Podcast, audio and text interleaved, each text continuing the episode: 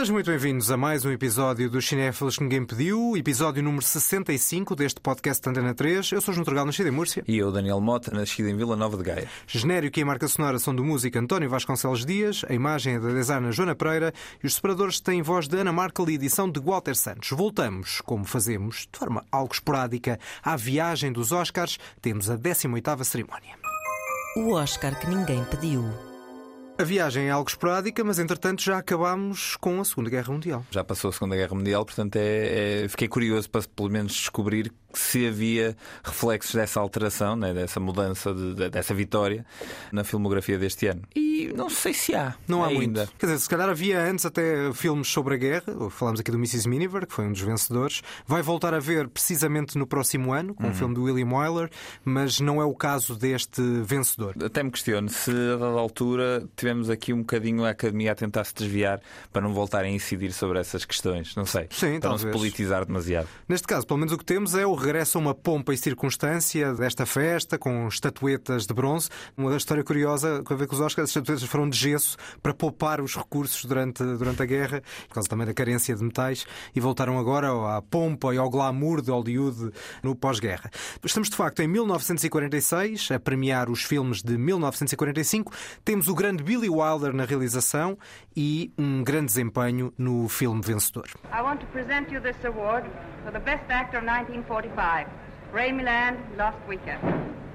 Thank you. Thank you very much indeed. I'm greatly honored. Ray Milland, apresentado aqui por Ingrid Bergman, neste filme de Billy Wilder Que chamado. dois. Que dois. Que dois, é verdade. Chamado Lost Weekend, Farrapo Humano. E uma das coisas curiosas deste filme é que quem era para desempenhar este papel, do Don, que já lá vamos à história, era um ator chamado José Ferrer. Ah. Mas eh, na, na altura não, não houve, não deu. E que bela segunda escolha. Pois isso é o que tu achas, João. Eh, Achas que não?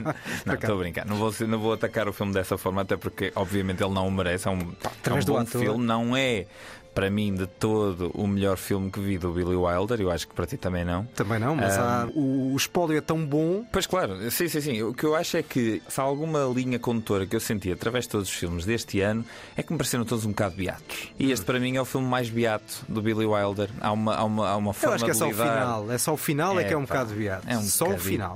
É Para- um bocadito menino de cor este filme. Não, não é nada menino de cor. Mas a história, basicamente, estavas há bocado a falar, este filme é adaptado de, de um livro de 1944, escrito por Charles R. Jackson, sobre um escritor que está com um bloqueio criativo há imenso tempo e que, por causa disso, sucumbe aos caminhos do álcool. Uhum. E esse é de Eh, facto o tema, o tema principal do filme e é a personagem principal.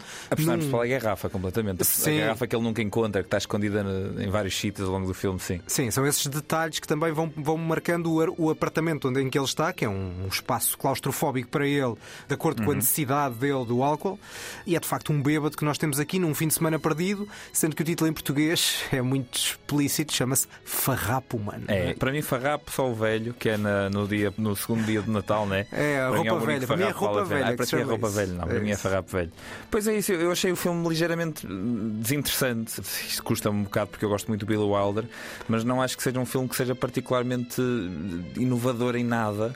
E não achei o Ray Milland ah, uma interpretação assim tão forte. Nem achei um isso, bocadinho exagerado. isso. Lá está, foi um filme que não conectou muito comigo. De facto, temos discórdia total neste filme sobre um bêbado e temos aqui vários momentos da, da bebedeira deste nossa, da nossa personagem, do Don Burnham, nomeadamente também um certo lado de euforia. I'm Michelangelo molding the beard of Moses.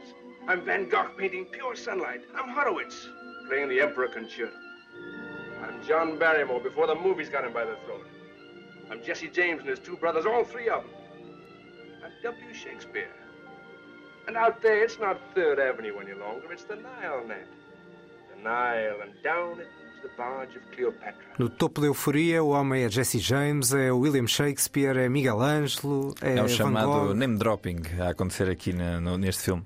Sendo que eu já disse aqui que não achei o filme assim tão interessante, eu acho que das coisas mais interessantes neste filme é o facto de, na altura, várias empresas de. Enfim, empresas que fazem bebida, né? Tentaram parar o filme porque achavam que o filme ia ser um problema, ia estragar as vendas, etc. Eu não sei. Eu não fiquei particularmente impressionado e não houve nada depois daquele filme que eu disse, ah, se eu nunca beber, eu se calhar vou ser mais criativo. Sim, mas estamos a falar do tempo, não é? Claro, Atenção está bem, a está este bem, tempo. claro. O momento em que ele é feito influencia. Hoje em dia, se calhar, isto já não, é, não impressiona ninguém, não é? Sim, mas, mas, o seja- retrato do álcool eh, é um retrato que não é assim tão feito do ponto de vista negativo, não é? Este, este efeito do Hum. Mas também não era, destrutivo. mas era feito de um ponto de vista positivo. Eu Também não sei se o era. Ou seja, apenas existia como um adereço, né? era muito utilizado nos filmes antes. O homem está a fumar, o homem está a beber. Estou a falar o homem, porque enfim, as mulheres aqui Era o que aparecia mais, não, não é? tinham tanto esse- esse- essa evidência. E neste filme aqui eu acho isso, acho muito básico. Tive pena porque eu, eu gosto muito do Billy Wilder e de repente aqui não senti a eletricidade que sinto constantemente num, num apartamento ou num, num Double Indemnity que já falámos aqui. Hum, Na última, na última cerimónia. Exatamente. E, No entanto, o filme mesmo assim ganhou quatro Oscars. Sim, ganhou os principais, não é? Ganhou filme, realizador, argumento e ator principal. Eh, Mas quer dizer, isso não é. Às vezes vale o que vale, porque há filmes que também ganharam Claro, muitos Oscars claro. principais e nós, e nós não gostamos nada. Mas eu acho, lá está, o facto de ser um filme razoavelmente novo em termos de, da abordagem, do, ângulo, da ponto de vista, do ângulo do álcool, é dito pelo próprio Billy Wilder. Lost Weekend was a territory which has not been used before, a serious picture about alcoholism. Until then, Drunken Man was a funny man. He was walking backwards, and it was four in the morning. He was going up to his apartment backwards all the time. And the wife says, "Come on now, you, you got to have you have that brain operation in about 15 minutes. It's not to worry." And he goes back. Satchel is a doctor, is a surgeon. Big laugh, you know. Temos aqui o Billy Wilder com quase 90 anos, em 1995, a falar com o Jack Lemmon, que é um ator que esteve no, Sim, no, no Apartamento, por exemplo. no, e no Sam Like It Hot, portanto, em dois dos principais filmes de eh, Billy Wilder. Eh, esta conversa toda está no YouTube e, portanto, está disponível se quiserem aprender, e há muito para aprender com o mestre Billy Wilder. Sim, eu acho que este é o ângulo mais interessante do filme, como tu dizias há pouco, que é esta ideia de que este tema ainda não tinha sido abordado desta forma, que foi o que ele acabou de dizer. O bêbado era sempre aquela personagem curiosa e engraçada que tropeçava para trás e era basicamente a punchline de uma piada qualquer. E aqui o bêbado é uma coisa séria, o alcoólico é uma, pessoa, é uma coisa séria e o alcoolismo é tratado como um assunto sério. Nesse sentido, e pondo nesse, nesse contexto temporal, talvez exista aqui uma novidade, mas foi mesmo difícil neste caso, vivendo nós num mundo pós-filmes sobre adição em barda, que a verdade é que é um tema que é bastante recorrente em cinema.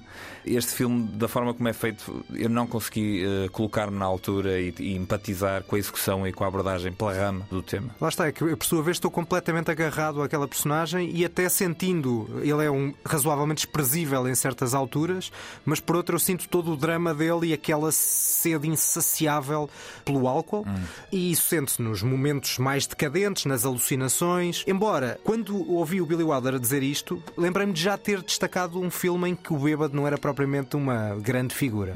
E fui ao baú dos nossos episódios de Oscar e em 1931 havia um filme chamado The Champ que na altura falava também de uma forma muito negativa sobre esta a questão do álcool. Portanto, obviamente não era um caso único, nem a primeira vez que isso acontecia, mas o que Mas eu se calhar percebo... em grande escala ou Sim, com, com mais eh, audiência, não sei. E é curioso até, porque este filme teve uma primeira versão com uma música jazz assim mais upbeat, que fazia com que as pessoas tivessem uma ligação, lá está o efeito que a banda sonora pode ter, tivessem uma ligação quase divertida com esta personagem. Ou seja, eh, dava para rir. E houve umas primeiras exibições, aquela banda sonora foi toda ao ar e depois foi contratado o Miklos Rosa para criar uma banda sonora que nós temos estado aqui a ouvir em fundo, bastante tensa, muito presente, mas também muito presente neste momento, em 1940, não é a mesma coisa que ter uma banda sonora muito presente em 2020. Não é? Sim. O tom melodramático que ela dá, obviamente, ajuda a criar esse, esse peso no filme. Eu não senti nada desse lado beato, a não ser no final, mas aí se calhar o próprio código Waze influenciou a ter esse. Essa espécie de final feliz, digamos assim, quando tudo levava isto, a, um querer bocadinho um- spoiler, ou a imaginar um final mais desastroso. um final mais trágico. é Sim, fi- o filme não. Mesmo que tivesse esse final trágico, eu não sei se ia mudar muito a opinião. Estavas a falar há pouco da banda sonora. Esta é das primeiras bandas sonoras a usar um, um instrumento eletrónico.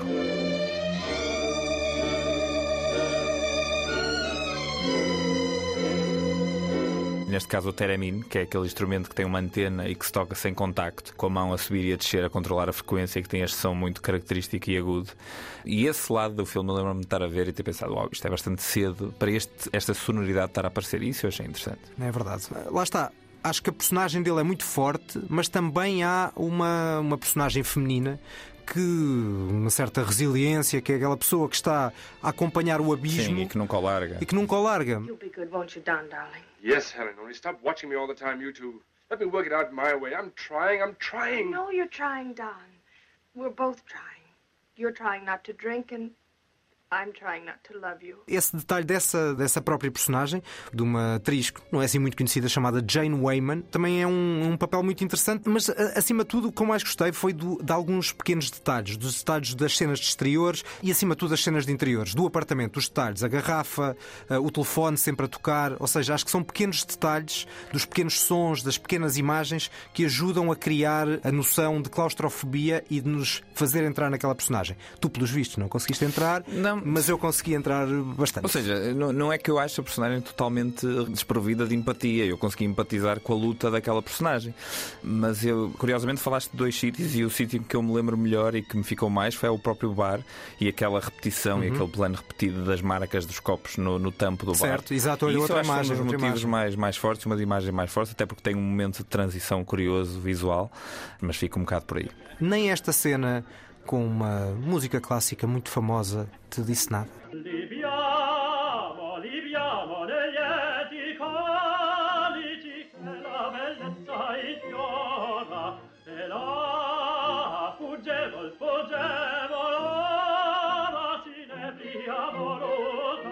Nas imagens visuais, a imagem dos copos que estão a ser encenados nesta ópera, na La Traviata do Verdi, é muito importante, até no contexto narrativo em que ela surge. Sim, e é, e é um daqueles momentos em que o- durante o filme ele, ele refere-se a ele próprio como duas pessoas diferentes, né? o Don the Writer e o Don the Drunk.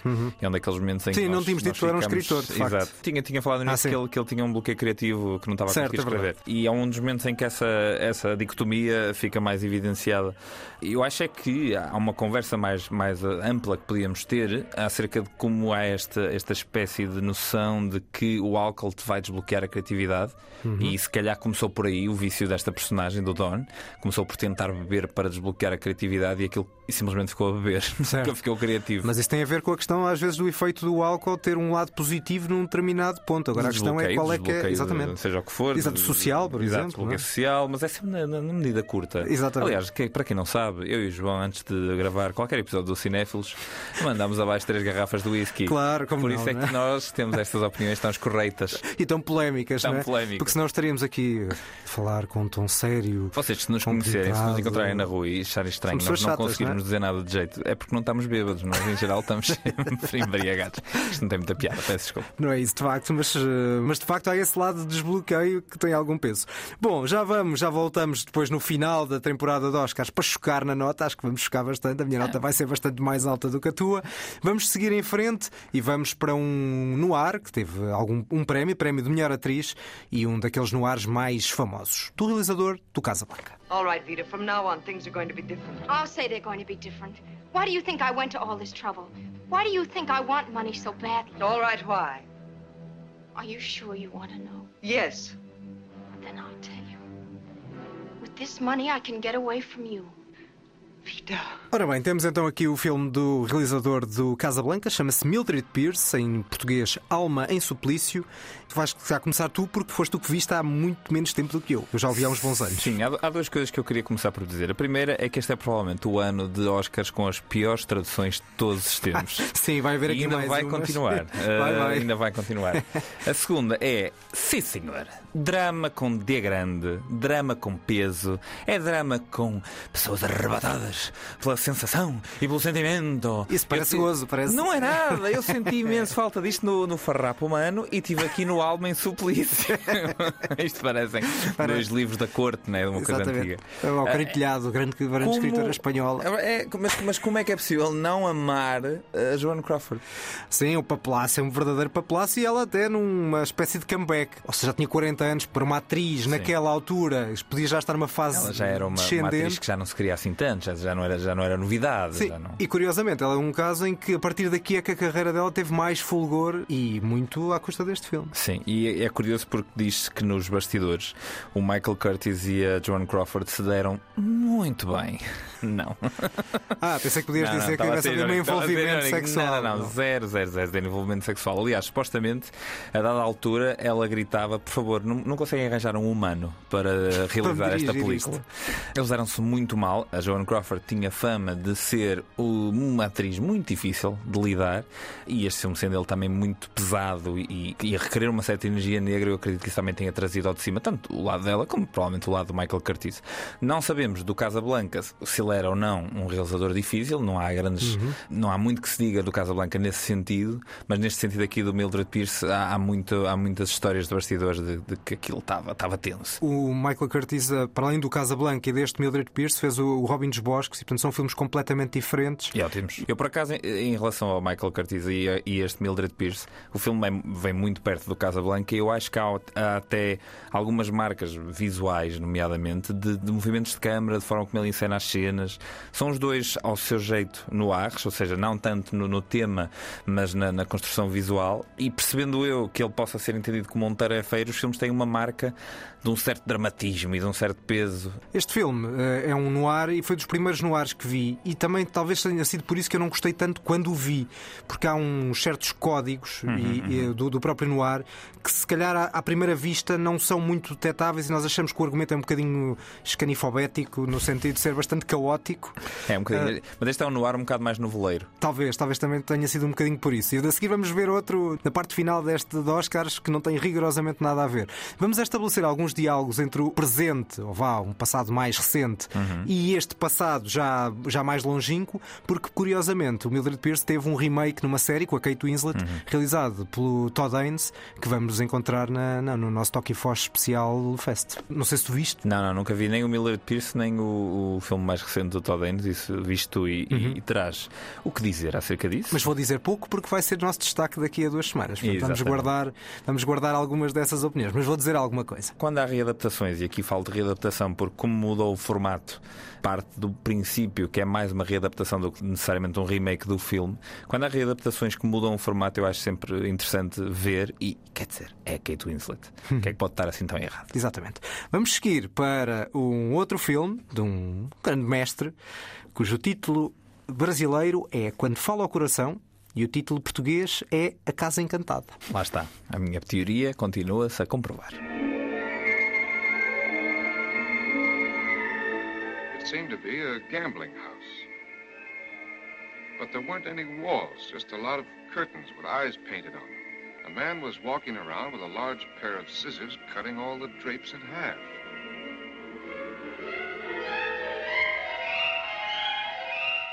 Estamos a sonhar um pouco. Estamos a sonhar muito, aliás, nesta altura. Este é o Spellbound no seu título original e, claro, nós achamos que Casa Encantada. Ou quando fala ao coração. Mas quando fala ao coração, eu, eu, mas eu gosto muito destes títulos que não têm mesmo nada a ver. Porque Casa Encantada nós ainda, não, ainda conseguimos ir ao livro original, a que deu origem a este filme, que é o The House of Dr. Edward Dess. Uhum. E esse título, se calhar, leva um bocado para Casa Encantada e o lado do, do sonho, o lado onírico do filme, muito, muito, muito explícito neste caso. Talvez tenha levado para aí, não sei. Continuamos numa espécie de ou nas fronteiras do noir. Isto é uma espécie de noir psicanalítico, vá, com algum toque disso. É, eu acho que este, este filme, O Caso Encantado, é, é, dos mais curiosos do Hitchcock, numa coisa em particular, não sendo para mim dos meus, dos meus favoritos dele de todo, é o que torna o subtexto tão rico, tantas vezes, do Hitchcock em texto da forma mais uh, física e mais convincente. Há uma sequência muito conhecida do Spellbound, em que é uma sequência de sonho, é, toda, projetada, toda projetada pelo Salvador Dali. Isso. E há um momento em que aquilo que é constantemente o subtexto dos filmes do Hitchcock, em que ele coloca-nos a, a, pensar acerca das profundezas, da podridão, da intenção humana e de repente ele aqui transforma isso numa cena. Eu acho a cena uh, brilhante, mas talvez por ser tão textual, por se tornar tão real, perde, para mim, o encanto desse subtexto do Hitchcock. Este é um filme também diferente de outros filmes do, do Hitchcock de suspense mais normais, digamos assim. Sim, se é que isso seja, existe. Seja o que isso for. Se seja o que isso for. Porque tem este caso da amnésia do, do, do, Gregory Peck. O filme só ganhou um Oscar, o Oscar de banda sonora. Curiosamente, para o sim, mesmo sim. compositor do, do filme que ganhou o Oscar de melhor filme, do Lost Weekend. O que não faltava eram, eram escolhas, não é? Neste ano tínhamos 21 nomeados para a melhor, banda sonora. De, de drama. De, de drama. Porque depois há os musicais. mais 14 para aí, é uma coisa, uma loucura. Sim, porque a coisa estava separada. E depois eu acho que ao contrário de outros filmes que temos falado do Hitchcock, nomeadamente o Shadow of a Doubt, uhum. tem um final bestial. Gosto muito sim, do sim, final sim, deste, tem uma talvez das revelações mais brilhantes passadas na neve, juntamente com o nosso querido Citizen Kane. Relação, um twist, seja lá o que, o que se quiser chamar aquilo, e aquele, aquele final muito, muito emblemático. Talvez não seja, sei lá, é sempre difícil dizer o que é que é o meu Hitchcock favorito. Ainda assim, se calhar top 5 de filmes do do Hitchcock é capaz de estar. Gosto muito, gosto muito deste Spellbound Ok. e gosto muito de ver o Hitchcock a fazer outras coisas e entrar neste caminho da, da psicanálise. Sim, por acaso há uma cena deste filme em particular que eu acho muito curiosa. Há uma cena de, um- de uma mão a, a dar um tiro, né, de, uma, de uma arma a ser disparada. Para se fazer essa cena, o Hitchcock arranjou, construiu uma mão gigante, com uma arma gigante, para conseguir pôr a câmera no sítio que ele queria. Eh, e são daqueles detalhezinhos de execução do, do Hitchcock que eu acho muito curiosos. E temos a Ingrid Bergman, que nós eh, já falamos aqui por causa do Casablanca, que é uma atriz eh, superlativa. E junto dela temos um ator que eu acho que ainda não tínhamos falado, que é o Gregory Peck, que é um ator brilhante eh, e, que- e que entra em dois ou três dos meus filmes favoritos. Ele tinha esta forma de estar, que ele era conhecido por ser muito boa pessoa. É muito curioso. E depois ele dizia, por exemplo, em entrevista: Ah, o meu filme favorito é o Rei Leão. E dizia coisas assim muito engraçadas. E é uma personagem muito, muito calorosa do cinema americano. E depois, mais tarde, vamos encontrá-lo em belíssimos filmes, como por exemplo o To Kill a Mockingbird. Exatamente, portanto, esse era o filme que me- que me vinha exatamente à cabeça. Também só a partir daqui é que a carreira dele começou a avançar. Seguimos nesta cerimónia de Oscars, vamos para o nosso habitual momento canção do filme State Fair e que foi posteriormente cantada por esta grande senhora.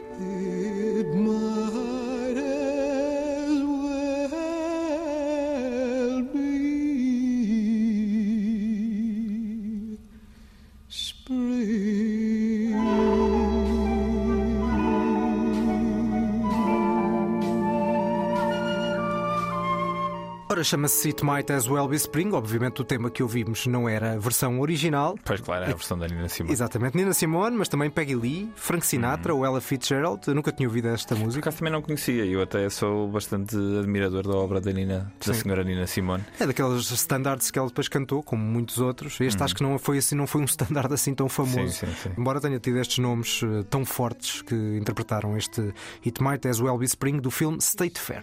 Seguimos para o último filme que temos aqui para destacar da cerimónia de Oscar. Teve três nomeações, mas não ganhou nada. Granny, you want some good hot coffee? No, sir. Nothing what comes out in that old pot don't tempt me none tall. Mama, rain started raining and Daddy won't come in. He won't come in. Well, we'll have our coffee anyway. You sit down, honey. I'll get it. Oh, Papa, there, there's a hole in the ceiling. Não adorei este filme, mas aquela velhota que ouvíamos há pouco é É bastante muito carismática. curiosa. Lá está, este é um daqueles filmes que funciona mais como um objeto de estudo acerca do que é que era algo transgressor nesta altura do que necessariamente um filme excelente em si. Este filme é o The Southerner. Eu, quando vi que era realizado pelo Jean Renoir, eu tive que ir perceber se o filme se chamava mesmo The Southerner ou qualquer coisa em francês, mas não, o filme é pelo Jean Renoir nos Estados Unidos. Que ele fez vários, portanto, foi Sim, na e eu- fase em que ele já mas eu não sabia se já era um, um desses ou não. Pronto. E em português chama-se, lá está, Semente do Ódio, mais um, mais um excelente título, este aqui bastante a puxar. Ah, ainda para mais porque há sementes, é delas que brota o ódio deste filme. Pronto, este filme funciona, como eu estava a dizer há um bocado, essencialmente porque na altura foi muito mal recebido. Foi recebido como uma crítica gigante ao sul dos Estados Unidos e como um filme que não podia existir porque pintava uma, uma, uma imagem muito negra do que era a vida. No, poucos anos depois de um, de um E Tudo Vento que de repente o sul era uma, era uma, uma maravilha, este filme é uma espécie de um anti-Tudo Vento Levou. Aliás, este filme Tudo o Vento leva mesmo, né? O vento e a chuva e as pessoas e a maldade. Essa é a crítica no ponto que menos sentido faz, porque eu acho que pode fazer sentido, por exemplo, em comparação com Vinhas da Ira, este filme é bastante menor, mostrando um lado social bastante pesado. Sim, ou seja, dentro do tipo de filme que este filme é, é óbvio que não é um grande filme. Eu, eu até fiquei um bocado desiludido a ver o filme a pensar, ok, isto é um Jean Renoir, mas não tem qualquer tipo de das marcas de realização que nós associamos ao- à cinematografia poético, dele. Em nada, na verdade. É um filme muito cru, muito, muito seco, como a Terra, como a Terra que o filme retrata, né?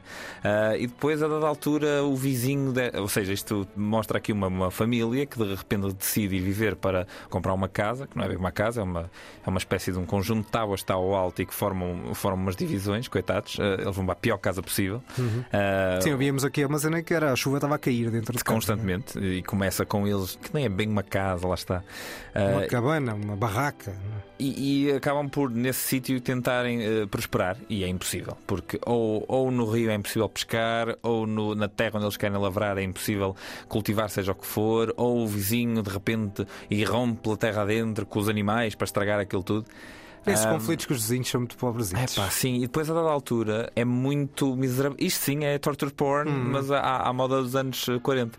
E eu acho que funciona como esse objeto curioso que é na altura ter sido mal recebido porque pintava uma. Ah, isto, mas atenção, isto, nós daqui temos problemas, mas calma, também não é preciso. E hoje em dia este filme é bastante banal, não, não, não há nada aqui que seja particularmente chocante. Sabes o que é que falta aqui? Neorrealismo. Meu Deus, não estava à espera disto. Porquê? Porque, ou seja, para isto funcionar mais, falta um lado mais genuíno de algo que, visto hoje, nós ainda acreditamos. Quando Ok. vemos os filmes neorrealistas italianos e houve neste Ainda ano. conseguimos nos relacionar com, Exatamente. com- com o drama, né? Conseguimos manter ali uma, uma ideia de verdade que aqui já não parece tanto. Não acreditamos tanto naquelas personagens. Pois, e eu acho que, que quando se cria algo deste género que é tão assente na contínua luta e na, na ideia de que temos que continuar a lutar contra, tem que haver qualquer coisa para contrabalançar o filme. E durante grande parte do filme, a ideia homem versus máquinas barra se- e revolução industrial e fábricas que fazem as máquinas, e há bons discursos, para mim é das partes mais interessantes do filme, há bom discurso acerca dessa de como essa revolução é necessária para continuar a trabalhar os campos e, e como os campos também não podem deixar de existir e, a e o próprio pai da família tem que ir trabalhar para uma fábrica ou não sobrevive da terra, etc. E isso é, é a parte mais interessante do filme. Mas não há um contrabalanço para além desse lado temático, também ele eh, negro e triste e um pouco deprimente. Não há nada neste filme. O filme, não é, o filme nem é muito grande. Tínhamos, lá está, falava do neorrealismo, porque temos aqui neste ano, 1945, um dos grandes filmes do ano, mas que não vamos falar hoje. Ainda estamos proibidos. Porque foi nomeado no ano, no ano seguinte o Roma Cidade Aberta do Rossellini, tal como o Breve Encontro do britânico David Lean, dois grandes filmes de que vamos falar no próximo episódio, porque, embora sejam de 45, foram nomeados na cerimónia de 1947. Vamos então à revisão só dos filmes de Oscar. Da Southerner, três nomeações. O Mildred Pierce venceu o Oscar para melhor atriz, o Spellbound o Oscar para melhor banda sonora de filme de comédia ou dramático. O grande vencedor foi sem dúvida o Farrapo Humano, Lost Weekend, quatro Oscars. Já lá vamos, já vamos à nota final. Vamos só para um pequeno, um pequeno apontamento fora dos Oscars, como também costumamos fazer. Se há pouco tínhamos um noir Série A, agora temos claramente um noir Série B, muito pequenino, mas delicioso. Someday a car will stop to pick me up that I never thumbed. Yes. Fate, or some mysterious force, can put the finger on you or me for no good reason at all.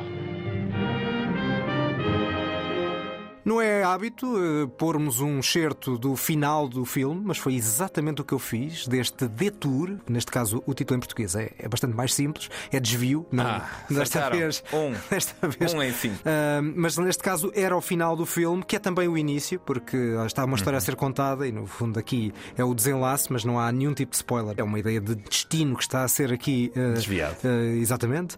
E há- este filme é muito curioso porque é um filme muito low budget, com atores pouco conhecidos. O nosso protagonista que estamos aqui a ouvir, o Tom Neal, o ator, viria a ser mais conhecido por uma acusação de homicídio do que propriamente como ator. Olha que bem. E é um filme que mistura géneros. É um noir, tem, é um road movie. O filme passa-se entre um percurso essencialmente entre Nova York e Hollywood. Ao mesmo tempo também tem uns toques de musical jazz. Ele é um tocador de piano e vai ter com a namorada que está em Hollywood à procura de fama, que é cantora. É um filme sobre o destino, sobre o pesadelo em Hollywood. Hum, tu não viste, mas sugiro que vejas eh, este filme muito pequenino porque tem uma hora e pouco, mas é uma hora e pouco muito sumarenta. Há muita coisa neste filme que parece bastante absurda. Tu ficas desconcertado com certas coisas que acontecem a pensar isto é ridículo, mas é propositadamente ridículo de uma lógica de mundo de pernas para o ar que ele quer mostrar ao longo desta viagem, em que tudo eh, tudo que pode acontecer de mal acontece, sei lá, um bocadinho como não tem nada a ver em termos de estrutura ou em termos de realização com o After Hours do Scorsese, mas é um belo filme eh, e que lá está, não é, se calhar nem muita gente não vai gostar, vai achar que a Femme Fatal, por exemplo, é bastante pouco credível e é, pouco mas não- fatal. Pouco fatal. pouco fatal, mas é nos noirs muitas vezes a credibilidade também era relativa, não é? Sim. E por isso desculpamos muito neste género e é um, acho que é um belo filme, realizado por Edgar J. Ulmer e ao contrário dos outros filmes que nós falámos que são mais conhecidos, este é, é- é um filme muito menor, chama-se Detour e nós também gostamos de destacar coisas menores para além dos grandes clássicos. É verdade. Tivemos o Spellbound, tivemos o Mildred Pierce, tivemos o Southerner, mas o grande vencedor foi de facto o farrapo humano. Mas João, por favor, diz Billy isso Wilder. tudo outra vez, mas com os títulos em português. Queres? Quero. Então vá, Alma em Suplício, Hum. Semente de Ódio, A Casa Encantada e agora o Farrapo Humano, Lost Weekend, É. Que há pouco já tinha dito em português. todo um outro Elan. Este é o Ganhou momento ou de novela, ou Elan de novela, exatamente. Podiam ser quatro novelas da TVI. Música de Toy. Alma em Suplício, A Casa Encantada. Vamos então à Será que nota há para algum filme na história? Desculpa, será que há algum filme na história que é o Olhos d'Água? E vamos poder finalmente. Se calhar aí convidamos Toy Que eu saiba, para ele não. cantar aqui Olhos d'Água. Que eu saiba, não, mas também como há este cimento de ódio, depois houve a semente do diabo, às vezes Exato, exato, assim parecidas. filme. não é? Bem, vamos dar a nota, desculpa. Eu vou dar um 5. Meio, meio. Pronto, é isso, tal como eu disse há bocado, mais de uma vez. É ok. Ah, o Billy Wilder já me deixou impressionado muitas vezes e esta não foi uma delas. Eu gosto muito deste filme, vou dar um 8,5 só para tu veres a diferença. E não, Ah. não dou mais porque aquele final acho que estraga um bocado, eh, aquele final moralista e sim beato estraga um bocado a experiência, mas até aí completamente focado e completamente a acompanhar aquela personagem e também a namorada que, que o tenta fazer subir a moral dele de alguma maneira. Mas, João, de discórdias entre João e Daniel está o espaço podcasteiro cheio. Ora bem, e também qual era a piada se concordássemos sempre? É pá, era uma seca. Exatamente. Eu gosto, sabes o que é que eu gosto, João? E vamos falar disso já daqui a pouco. Nós vemos os filmes de maneira completamente diferente. Desde logo pelo tipo de, de abordagem e de relação claro. com o cinema e que da, temos. E da Tu- forma como consumimos as coisas. E, e também porque estás muitas vezes atrás da câmara. Também, e, portanto, também é sabes, também é. tens esse lado Eu que, acho eu, que, que eu que é, não que é tenho. dentro dessa, dessa diferença. Quando nós concordamos em gostar de um filme, mesmo assim gostamos por coisas Muitas por vezes vezes diferentes, diferentes. é verdade. Ah, e é por isso que eu gosto de fazer isto contigo, João. Muito bem. Depois desta declaração de amor ao cinema, seguimos para. Não temos lista, porque já vamos falar de muitos filmes. É verdade. Que vamos ter um toque e foge muito alargado com uma panóplia muito grande de filmes que vimos no Lufest. E bons filmes. O toca e foge que ninguém pediu. Ora, de facto, vimos grandes filmes no, no Lufest e alguns deles vocês já podem vê-los no cinema, outros vão ter que esperar ainda um bocadinho, para quem não viu, no Lisboa Film Festival, agora já sem Estoril, já sem Sintra, ah, mas mantém a sigla, Lufest. Um deles, como dizia, já, já é possível ver nos cinemas, chama-se The Pub in Old Oak, que eu já o recomendei na semana passada, do Ken Loach, do ativista Ken Loach, já a caminhar para os 90 anos. Dos elogios que fiz ao filme na semana passada, esqueci-me de dizer que tem uma das personagens Loachianas mais fortes, que é precisamente o dono deste, deste Ok. pub, que está a algures entre a comunidade a que sempre pertenceu, com muitos defeitos que ela tem e com um certo lado reacionário e xenófobo, e por outro lado, a ideia de solidariedade, de abertura de quem tem o coração no, no, no sítio certo. Portanto, renovo esta, esta sugestão para este filme de Ken Loach. Seguimos depois para outros filmes que vamos dar aqui pequenas notas, não vamos fazer uma análise alargada, porque quando eles Porque todos estrearem. eles vão estrear, E exatamente. aí, sim vamos, e aí sim vamos falar deles com mais profundidade. Começamos com se o, o The Southerner, que há pouco esqueci-me de dizer, foi o primeiro Leão Ouro de Veneza, portanto tem esse impacto. Agora vamos para o último. This is Bella. Bye, bye. Bella, this is Mr. McCandles. Hello, Bella. E assim foi uma, uma estalada dada pela Bela. Este, este foi um dos que eu não vi e que tu viste. Diria, Uhum. João, que este filme é melhor ou pior que o. É melhor. É melhor. É melhor. Isso posso já dizer, não vou dizer muito sobre Não o filme, só ideia, um pequeno teasing. Este filme chama-se. Até porque senão já estava a estragar a ideia Da nossa- de, do de nós, episódio, claro. e de nós não sabermos Claro, habitualmente claro, o que é que achamos, o que é que o outro acha sobre os respectivos filmes. Este é de facto o último Leão de Ouro de Veneza, chama-se Pobres Criaturas, Poor Things, mais uma provocação de Orgos Lântimos, o realizador de Canino, Lagosta ou Favorita. É uma bizarria distópica e acho que posso dizer que temos aqui grande candidata aos Oscars. Já Ok. Emma Stone tem um papel bastante forte e deixo também outra referência curiosa que me encheu a alma. É que refere Lisboa como uma cidade com hábitos espanhóis. Então, Não vou dizer muito, depois quando for no filme aparecer, eh, as pessoas se, verão. se isso é uma das características do filme, é capaz de ser o discórdia em absoluto. Pois é, semanas. mas surge. Mas pronto, o filme também não tende a ser um filme realista, quase um filme de animação. Mas que é? Estamos num mundo em que os espanhóis conquistaram Portugal. Não estamos, nem esse mundo, nem é isso. É só de facto Lisboa, uma cidade Também portuguesa. conhecido como a pior realidade possível. Não, não, isso, isso. Lisboa, uma cidade portuguesa, que é dita como uma cidade portuguesa, mas que tem um hábito espanhol, nomeadamente do que nós fazemos a seguir ao almoço. A Pronto, cesta? É verdade, é verdade. Os lisboetas não fazem a sexta. Pois, mas, mas para o Iorgos Lântimos, se calhar fazem. Eu Seguimos. nunca gostei de gregos, João. Desde 2004, no final, final do europeu, eu e gregos. Ficaste pá. com essa atravessada. Fiquei Ficaste para com sempre. essa. Bom, seguimos do Leão de Ouro para a Palma de Ouro de Cannes. So, as you know, the autopsy report is uh, inconclusive about the cause of death. Stop. I did not kill him. That's not the point. Tivemos grandes dramas franceses em tribunal nos últimos anos. Eu falei aqui há pouco tempo do Saint-Omer e depois também tivemos este Anatomie d'une chute, ou Anatomia de uma queda, acho que vai ser essa a tradução para português, Sim, sim. de uma realizadora até aqui bastante desconhecida, chamada Justine Trier, mas que levou para casa o grande prémio, talvez do maior festival de cinema que há. Uhum. Sim, eu este filme também não consegui ver, mas perguntava-te, João, entre este e o Saint-Omer, qual é que tu gostaste mais? Se eu disser certas coisas, já vou rolar muito, até porque eu disse muito Mas do tens de dizer alguma Santo Vou só dizer que gostei muito de ambos. Isso, Ok, é, ok, isso, é, bom. isso é absolutamente garantido. E até vou só dar um toquezinho. A palma foi atribuída por Ruben Ostlund Uhum. e não há aqui, se quiséssemos encontrar algum paralelismo, embora haja alguma criatividade cénica, não há aqui o lado mais provocador do realizador sueco. Isso Pois. não existe aqui. Eu, por acaso, quando, quando vi coisas sobre este filme, pensei se, e, e depois da Palmadora ter sido atribuída por ele mesmo, pensei se isto era uma espécie de um, de um, de um Ruben Ostlund, mas, mas Não francês. É. Há um lado mais de espetáculo no, no tribunal, mas é um espetáculo numa tendência realista, ou seja, Uhum. de um certo espetáculo e de um lado aleatório da justiça, se calhar. Ok. Até muito focado na decisão de um miúdo, que é um dos centros desta história, no meio de uma queda que tem a ver com um- uma morte e a questão é saber só se houve ou não um homicídio conjugal, digamos assim. Mas há pelo menos uma coisa que é absolutamente comum a este filme e aos filmes do Ruben Ostlund: diálogos muito, muito, muito bem escritos. Isso indiscutivelmente acontece. Muitos destes filmes, ouviu um, ouviu o outro, agora vamos para o filme que só viste tu. Honestly, I feel like Rick is probably the best person on the planet in terms of working with actors. Estreou no Lefest, mas não há trailer. Não há nada, não há trailer, não há póster, não há nada. Este filme é o Hitman. O Hitman, pelos vistos, foi comprado pela Netflix e tem data de estreia na Netflix para 2024.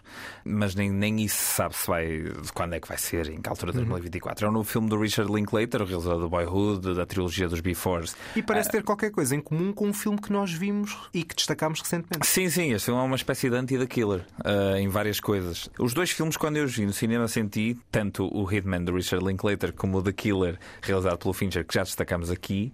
São dois filmes que eu senti que o público estava completamente ligado ao filme e foi muito divertido ver este filme em sala, porque este filme é uma comédia que assenta completamente o seu peso nos ombros de uma performance central do ator Glenn Powell, que escreve aqui o argumento que o Richard Linklater era quem ouvíamos há pouco no excerto que passamos a falar sobre Richard Linklater, não em relação a este filme, mas em relação a outro filme que eles fizeram em conjunto aqui há uns anos chamado Everybody Wants Some.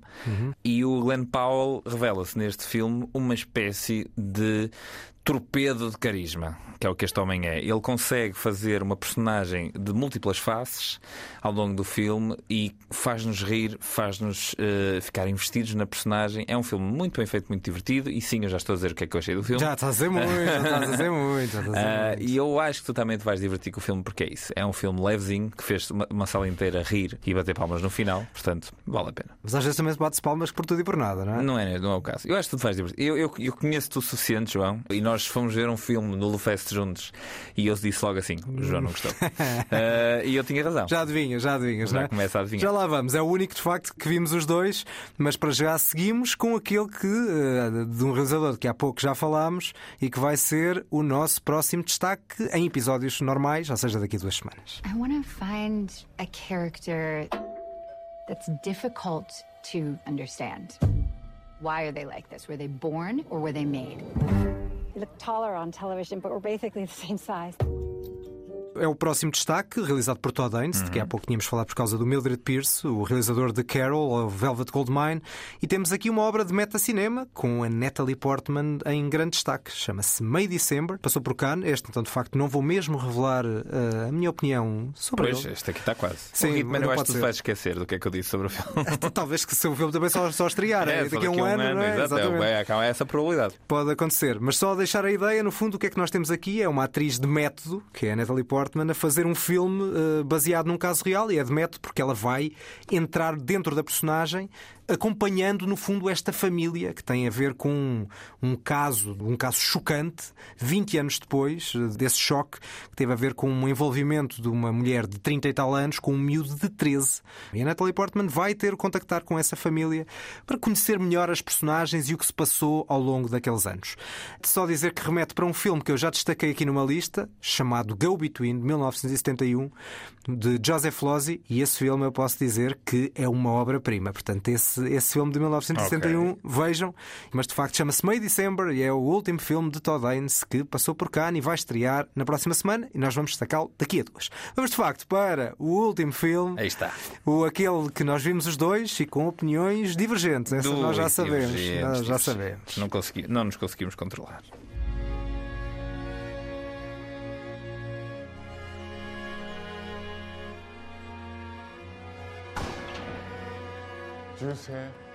やりすぎたらバランスが壊れる。Vamos lá controlar-nos para não falar muito e, e discutir aqui abertamente e andar ao soco por causa deste Não, não, não. Andar a soco nunca, porque o, Não. mal, o mal não existe. João. Exato. Parecia uma coisa encenada, mas não Não foi. foi nada, não foi. nada. Bom, é o sucessor de Conduz o Meu Carro. Quem é que diz o título disto- deste original? Em Diz tu, diz tu, diz Epá, tu. aí vou eu. Este é o novo filme do realizador eh, Ryusuke Amaguchi e o filme chama-se Akuwa Sonzai China. Ok, mas fizeste um sotaque, pelo menos. Não sei se um japonês, um japonês matava-te. Como é que tu sabes que eu fiz bom sotaque? Eu disse que tu fizeste sotaque. Não, se eu é fi- bom ou eu não. fiz sotaque. Se é bom ou Eh, não. eh, audiência japonesa, peço imensa desculpa, mas isto, eu não sei como é que se diz isto. Portanto, li as letras e tentei dar o melhor. Chama-se Mas é um- o, o Evil Does Not Exist. Exato, ou o mal não existe, não é? Mas já Em tem português. tradução? Já tem Não sei, tradução mas é- oficial? mas é capaz de ser esse, não é? pois. não sabemos, não sabemos. É que a questão é que já houve um filme recente chamado O Mal Não Existe na tradução em português. E é um belíssimo filme iraniano, com várias histórias em torno da, da pena de morte. Por acaso não tenho certeza se já fazíamos o podcast quando, quando eu vi o filme. É um belíssimo filme, ao contrário deste. Lá está, João. Vamos destacar este filme eventualmente? Ou podemos ir agora. Não sabemos, Começar portanto, agora não vamos falar muito, não vamos falar termos muito. opinativos. Eu não vou dizer muito, só vou dizer que para mim tem o lado contemplativo, bonito, e o bonito tem aqui umas aspas. É, tem, vocês com esta tem música, com esta música que já aqui ouvimos, Mas a música não é só isso. de Terence. Malick, de Terence Malick, o pior lado de Oh, Terence. Malick. Mas o pior lado do Terence Malick é o. Bom, eu gostei muito deste novo filme do Amaguchi. É um filme extremamente intencional do início até ao fim, metafórico, que passa uma mensagem que, não sendo necessariamente novidade, consegue fazê-lo de uma forma muito, muito inteligente e, e mais próximo de, de fábula do que necessariamente narrativa. E por todas estas razões, eu já sabia que o João não ia gostar. Isso é relativo, porque eu gosto muito do melhor lado do Malick. Agora, quando é só contemplação, imagens de árvores e música. Mas, é mas é a primeira. Amigos, primeiro, quem for este filme a a tomar a opinião do Turgal vai perceber logo na primeira cena que ele está errado. Não, Porque a primeira cena, sim, é um plano que nunca mais acaba de umas árvores, certo? Plano qual tem razão de estar no filme. Plano qual encapsula em si próprio todo o sentido do filme e a banda sonora que está por cima desse, desse plano em si não é só melodiazinhas como o Turgal consegue compreender. Para além disso, este filme só existe porque aquela música existe. Ou seja, o filme foi feito a partir daquela música e não ao contrário. Certo, isso é verdade, é o, é o ponto de partida. O não é? ponto de partida é uma música da, da compositora Eiko Ishibashi, que já tinha sido a compositora que fez a banda sonora do Drive My Car, que eu gosto muito. E eu gosto muito da banda sonora. Não, tenho- não adorei o filme, mas a banda sonora é bastante boa. vinil e ouço várias vezes para me concentrar. É excelente música para concentração. Uhum. E aqui acho que volta a ter um, um papel determinante na, na música. Lá está, eu gostei muito, mas já sabia que o João não ia gostar, mas eu acho que vamos poder Vamos deixar a discussão mais para a frente. Exatamente, vamos deixar a discussão, até porque eu não acho que E é um filme filme difícil de discutir sem spoilers. Eu não- Muito difícil. Irritou-me muito, mas, há, mas eu sinto que há ali um core do filme que podia ser bom, que está situado na parte intermédia. Hum. O problema é aquele início e, e o final, o final chocante. Mas depois, depois teremos tempo de facto para, para falar dele. está. Bom, vamos eh, fechar e no fechar para acabar com concórdia, Espanha agradece a Portugal o prémio do Fest. Arranca. Se llamaba Julio Arenas y era actor. Uno de los más admirados y queridos del cine español. Desapareció de la noche a la mañana, un día de hace 22 años, cuando estaba rodando una película. Voltamos a Meta Cinema, cinema dentro do cinema, neste Cerrar los Ojos, de um dos eh, menos profícuos realizadores espanhóis, mas muito considerado, que é o Victor Arice, tem meia dúzia de filmes, se tanto, na, na, na carreira. Voltou agora e ganhou o prémio, da- o grande prémio da competição do Lefest. Por um lado, eu tive, eh, fico satisfeito sempre que um filme Claro, espanhol claro ganha, que sim, mas por claro outro sim. tive pena porque é mais interessante às vezes quando ganham filmes que não têm estreia eh, preparada, porque te permite ver, Uhum. especialmente porque o, o Fest repõe sempre o filme. Neste caso, como o filme vai estrear no início de dezembro, eu não vi o filme Uhum. e vou-me guardar para quando ele estrear para eh, de facto ver. Mas não te, mandam, não te mandam automaticamente todos os filmes que são feitos em Espanha para a tua caixa de e-mail? Não, mas eu vou criar uma, uma, uma mail especial, sim Eles para- filtram pelo tipo de, de nome, né? Sei. Se for João Turgal, não, mas se for Juan. Bem, Exato. e para acabar com Ibéria, um bocadinho de Ibéria, de, um outro, de uma outra coisa que eu também vi e que tem a ver com o nosso podcast, porque Uhum. o ilustre Tiago Guedes passou por aqui a falar do Scorsese há poucas semanas. Eu vi uma das sessões, não vale a pena também falar muito, até porque aquilo são pequenos contos, chamam-se Diálogos Depois do Fim, e houve várias sessões. Eu vi uma sessão com três contos, mas eles são, salvo erro, 19. E muitos deles foram exibidos no, no Fest. São pequenos diálogos de 20 minutos entre figuras mitológicas e tem uma encenação de. eh, Lá está, também de metacinema, que não posso dizer muito porque, eh, pelo menos, esse dispositivo é surpreendente quando vemos no primeiro, do primeiro episódio, que virem. Depois, a partir daí, obviamente, esse efeito Claro. de surpresa perde-se. E é interessante estes diálogos depois do fim, que é um de chegar depois à RTP, portanto, poderão ver eh, na televisão. E foi interessante ver em cinema porque tem uma, uma, uma, uma encenação cinematográfica particularmente interessante. E, portanto, terminámos na Ibéria, não é? Acho muito bem, João. E aliás, eu este, este projeto em particular do Tiago Guedes, ele, ele falou dele quando esteve aqui connosco. E eu estou Em off, em off, não bastante- falou? Sim, sim, sim, mas estou bastante curioso para ver, porque lá está, ainda para mais tem esse lado muito conceptual, depois de, de filmes mais assumidamente narrativos como o Herdade e como o Resto do Vento. Acho curioso ver um, um realizador que continua a ser criativo e desafiante, como o Tiago, a fazer eh, experiências destas. E que bom que tenha estado um bocadinho por todo o Fest, sessões destes diálogos depois do fim. Verdade, são as despedidas deste episódio. Falámos de muitos filmes. Imagina se ainda tivéssemos acrescentado lista, não é? Exatamente. Um fartote que não tinha sido. Perguntam-me como é que de outras vezes fizemos isto. O Toque e Foz também não foi tão alargado como foi, foi é muito mais. Foi- Nós falámos que é sete filmes? Oito. Oito, Ok. contando com estes dois finais e com o do Ken Loach, eh, Não, foram ok, ok, oito, ok, ok. com um maior destaque de facto a, a- cinco. São as despedidas deste podcast Antena 3. Sigam-nos no Facebook, Instagram, mandem-nos mensagens, gostamos sempre de receber as vossas sugestões. Voltamos para a semana e com o destaque a Napoleão Bonaparte. É verdade. Para a semana vamos destacar Napoleão, o novo, a nova empreitada histórica de Ridley Scott. E ao contrário do que faço sempre em que digo uma frase de um filme do episódio que acabamos de, de- fazer, vou dizer uma frase do filme que vamos falar para a semana. A dada altura, o Napoleão de Joaquin Phoenix diz: You think you're so great because you have boats? E é great como o filme, não é? É great como o filme. É grande, pelo menos. É great, é grande. Até para a semana.